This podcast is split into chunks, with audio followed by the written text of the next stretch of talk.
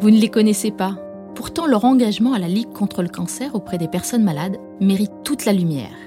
Dans Parole de Ligueur, une série de podcasts de la Ligue contre le cancer, qu'ils soient bénévoles, salariés ou volontaires en service civique, les ligueurs nous racontent leur mission au quotidien, les racines de leur engagement, mais aussi ce qui les a fait grandir. Écoutez-les. Les histoires vraies et fortes de ces anonymes vont vous inspirer. Olivia a 20 ans. Sa jeunesse se double d'une vraie force, celle de vouloir être utile, aider. Volontaire en service civique au comité de Seine-Saint-Denis de la Ligue contre le cancer, la mission d'Olivia est d'être écoutante, mais elle accompagne aussi 10 femmes. Chaque vendredi, elles ont rendez-vous ensemble. Lors de cette mission, la jeune femme a pris des claques, comme elle dit, mais elle a aussi tissé des liens incroyables. Écoutez son histoire dans Parole de Ligueur.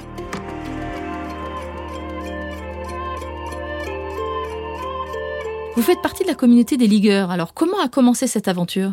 Je me suis engagée auprès de la Ligue et, euh, moi je suis en service civique euh, là-bas. Donc je fais partie de cette communauté-là euh, des ligueurs. On est tous là pour la même raison et on reste tous là pour la même raison parce que ça se passe bien et que on se sent utile. J'ai commencé mon service civique à la Ligue contre le cancer du comité de Seine-Saint-Denis en janvier 2022. Et ma mission principale, c'est d'être écoutante donc je rappelle les personnes malades pour prendre un peu de leurs nouvelles, euh, savoir où est-ce qu'ils en sont dans leur parcours de soins, si euh, ils ont besoin de quelque chose, euh, une aide financière, ou est-ce qu'on peut par exemple leur proposer des séances de socio-esthétique ou de l'APA, donc de l'activité physique adaptée. On voit un peu qu'est-ce qui serait le mieux pour eux, pour qu'ils aillent mieux et pour améliorer leurs conditions de vie. Donc le plus souvent, je fais des rencontres par téléphone. Après, il peut arriver aussi que les patients euh, veuillent nous rencontrer euh, en physique. Donc, euh, ils peuvent venir dans notre comité pour voir un petit peu à qui est-ce qui parle au téléphone. Essentiellement, c'est des rencontres au téléphone. J'ai fait une formation d'écoute active avec la Ligue. donc, c'était une formation sur environ deux jours. Et après, donc la personne qui s'occupe de me superviser dans mon service civique, elle a une formation de psychologue. Elle, elle est chargée de projet. Euh, mais comme elle a une formation de psychologue, elle m'a vachement euh, formée euh, à justement faire de l'écoute active, euh, à essayer de d'être empathique avec les personnes. J'ai suivi un petit peu euh, ce qu'elle faisait au téléphone. Elle m'a montré au début, donc elle a passé cinq appels devant moi. Donc j'ai pu voir un petit peu quelles étaient les questions qu'il fallait poser, euh, comment est-ce qu'il fallait réagir euh, lorsqu'une personne nous dit qu'elle va pas bien du tout?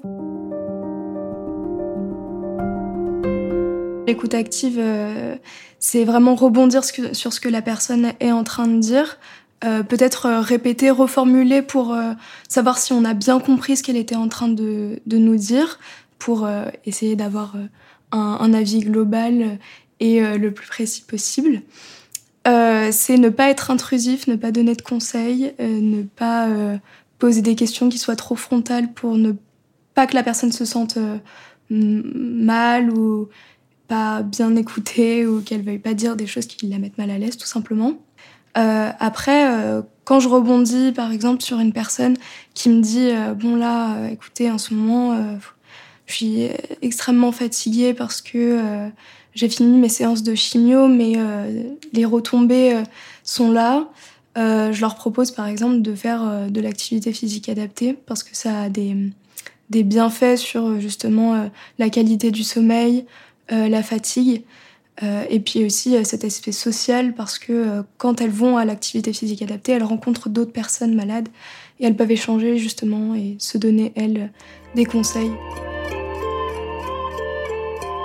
Alors quand il y a beaucoup d'émotions, euh, je... moi je suis aussi euh, très sensible. Hein. J'essaie de pas du tout le montrer, mais j'essaie de laisser des, des temps de blanc où la personne réfléchit, où moi je réfléchis aussi à ce que je vais lui dire.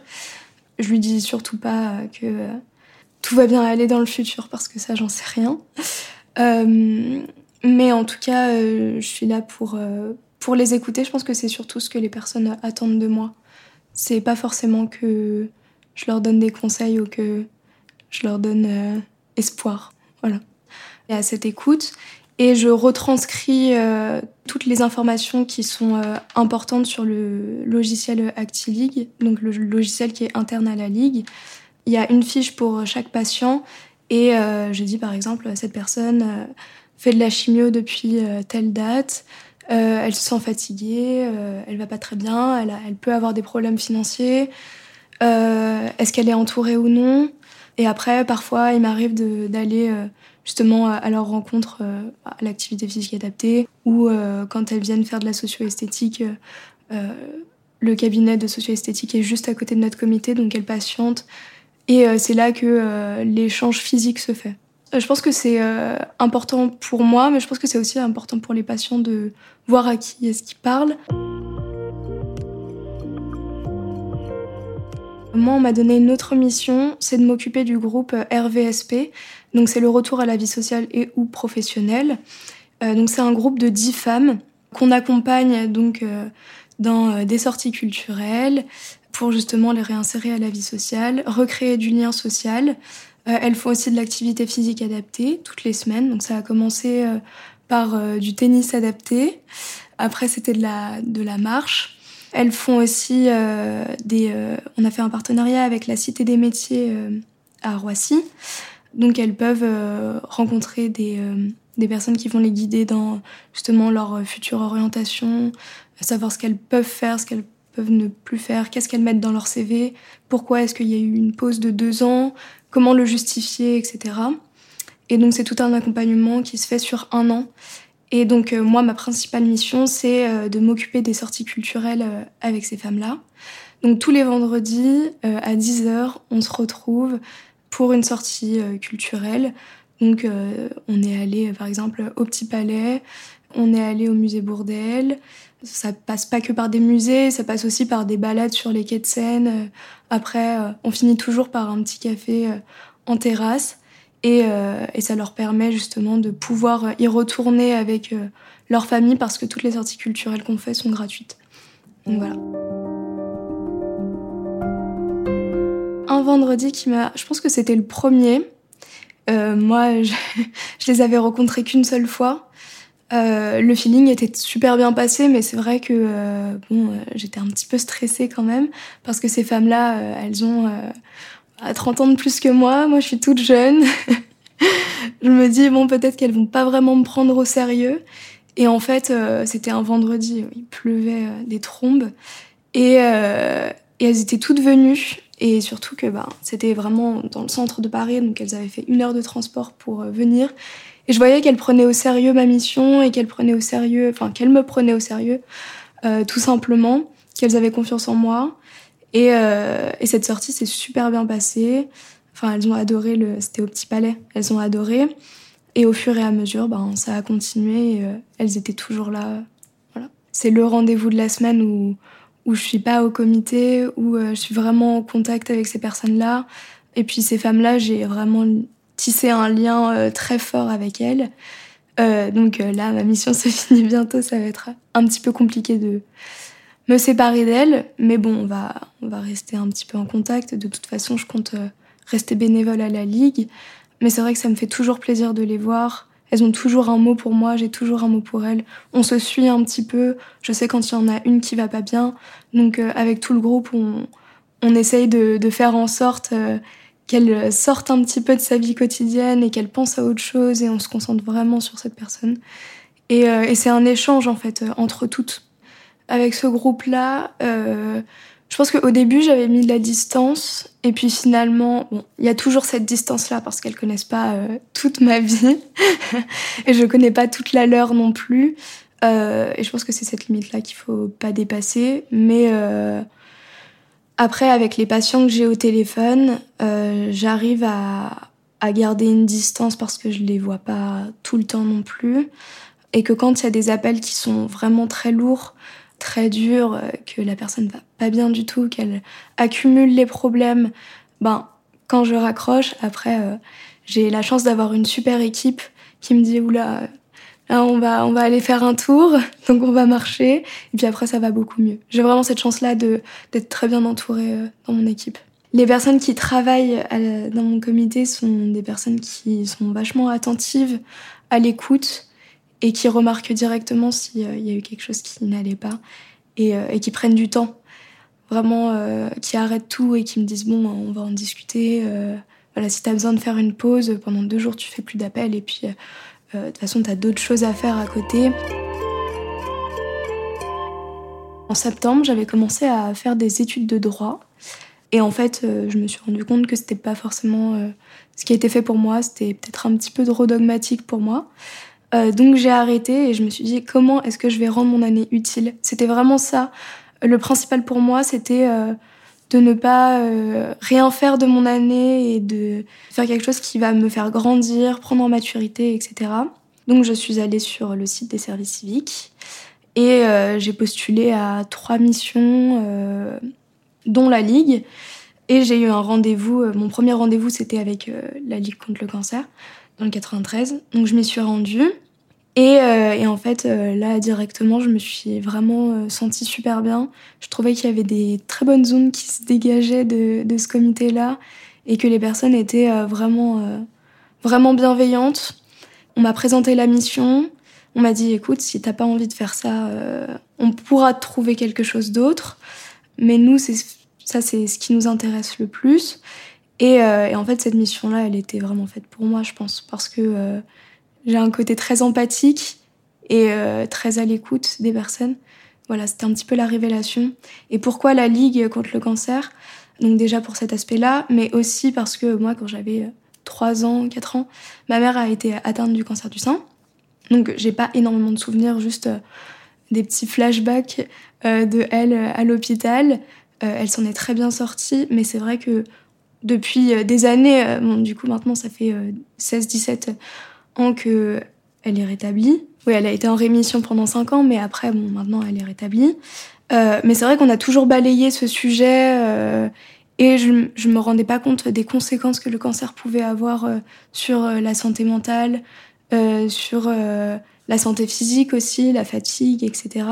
Et du coup, je pense que j'ai beaucoup plus euh, creusé avec elle sur euh, l'après-maladie parce que je pense qu'elle avait vachement gardé pour elle, qu'elle n'a pas demandé d'aide et qu'elle se sentait pas forcément comprise. Et enfin, du coup, beaucoup d'années après, on a pu en parler et c'est là que euh, j'ai vraiment plus compris et je l'ai beaucoup plus écouté sur ces points-là. Je pense que ça nous a permis de. On est très proches, mais je pense que ça nous a rapprochés encore plus et que ça la touche vachement que je travaille à la Ligue. Honnêtement, j'ai jamais euh, travaillé dans une association, j'ai jamais été euh, bénévole dans une association, mais, euh, mais je suis assez engagée questions environnementales ou questions de, de migration, etc. Je milite vachement pour ça et pour les inégalités, etc. donc j'ai un, un, engagement citoyen, mais c'est vrai que c'est mon premier pas dans, dans l'associatif et dans le bénévolat. Le fait de passer de militante, euh, mais euh, plus euh, de façon morale, à militante dans l'actif, en fait, être sur le terrain, tout simplement, ça m'a permis vraiment de voir les choses concrètement, de côtoyer réellement ces personnes-là. Parce que oui, j'avais un regard complètement extérieur. Maintenant, je dis pas que j'ai un regard interne parce que parce que moi j'ai eu la chance d'être née là où je suis née et j'ai eu la chance d'avoir toujours euh, quelque chose dans mon assiette.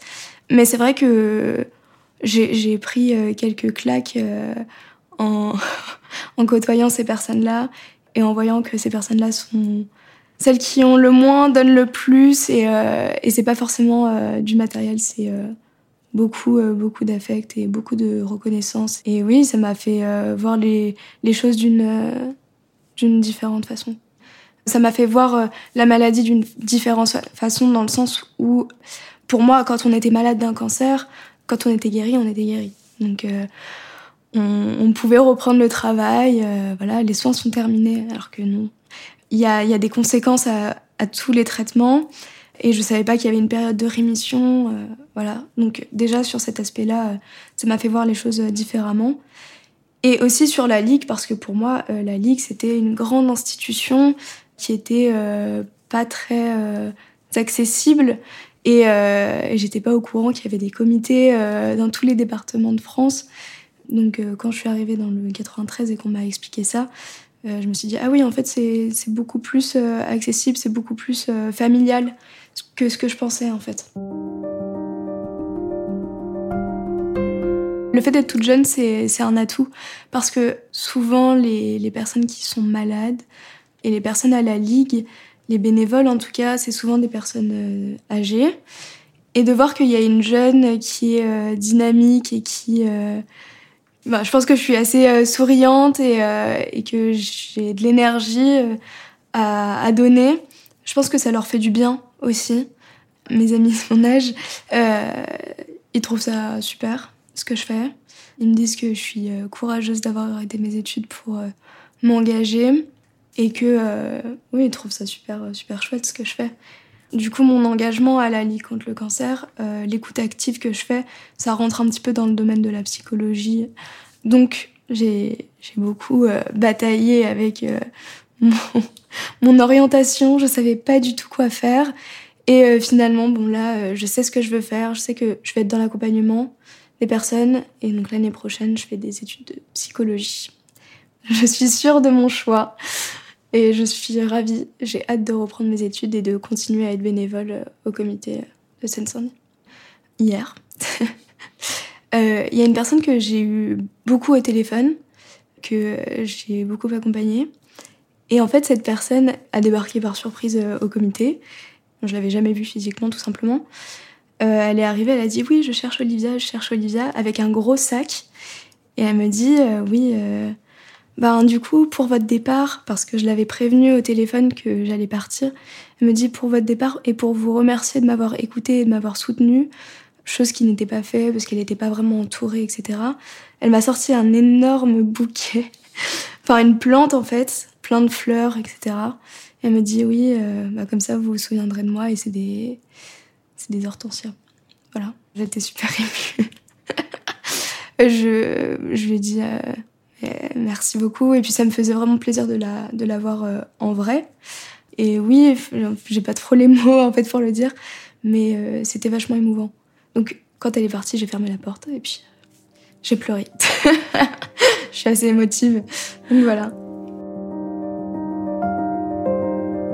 Merci d'avoir porté une oreille attentive à notre ligueuse. Ce podcast vous a été présenté par la Ligue contre le cancer. Pour écouter les autres épisodes et témoignages de paroles de ligueurs, pensez à vous abonner sur la plateforme de podcast de votre choix. Et surtout n'oubliez pas, vous aussi, vous pouvez vous engager contre le cancer au sein de la Ligue comme bénévole, volontaire ou salarié. Vous pouvez également faire un don sur ligue-cancer.net.